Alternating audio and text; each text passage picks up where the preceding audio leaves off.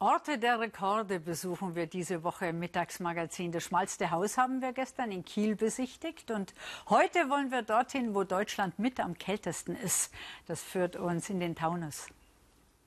Eiskalt, eiskalt, eiskalt, eiskalt. Ein Raum kälter als die Arktis. Viele schwärmen davon. Ich will wissen, wie fühlt sich das an? Minus 110 Grad.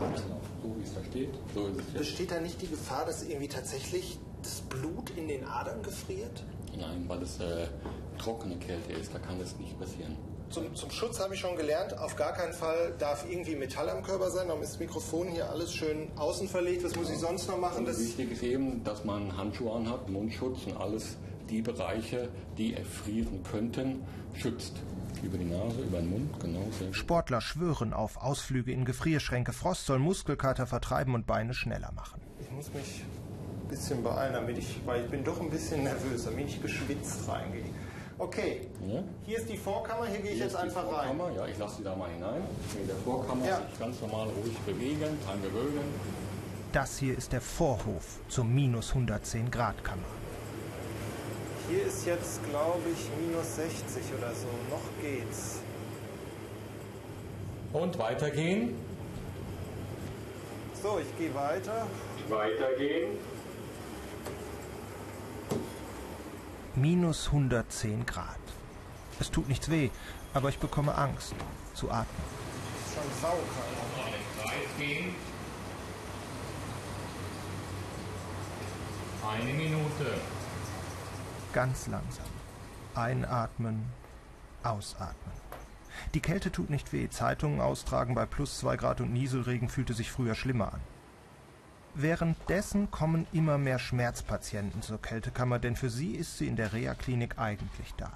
Also das Erste ist, dass durch die extreme Kälte der Schmerz ausgeschaltet wird aber der zweite Effekt ist, dass durch die extreme Kälte auch die Entzündung aus dem Körper herausgenommen wird. Die Patienten haben Entzündungen, haben Wärme, eine Überwärmung und durch die extreme Kälte wird die Entzündung aus dem Körper genommen. Und die Patienten können sich danach besser bewegen, was sie sofort merken und haben dadurch einen positiven Effekt und können vielleicht sogar weniger Medikamente einnehmen.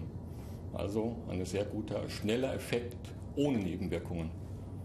Profi- und Hobbysportler kommen dagegen, weil sich Gefäße bei minus 110 Grad zusammenziehen und Muskeln danach optimal durchblutet werden. Zwei Minuten. Die Tür nach außen aufdrücken.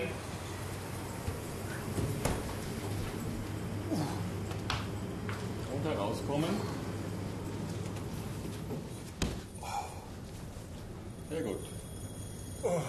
Und wie ist das Gefühl? Es ist schon sehr kalt. Aber die Finger waren warm.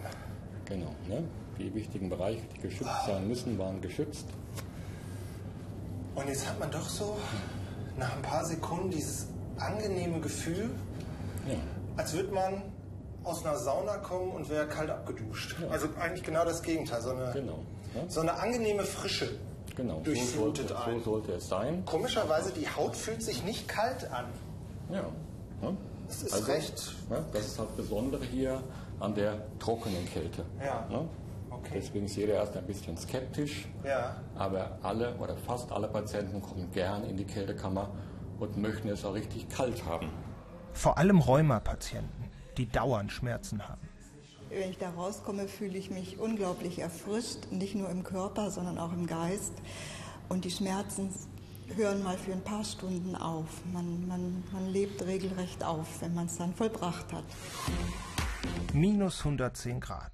Ein Ausflug in die Kältekammer schaltet Schmerzen ab und Frost macht fit. Abends war ich übrigens Fußball spielen, der Mann, der aus der Kälte kam. Der Ball war mal wieder nicht mein Freund, aber laufen konnte ich, als gäb's kein Morgen.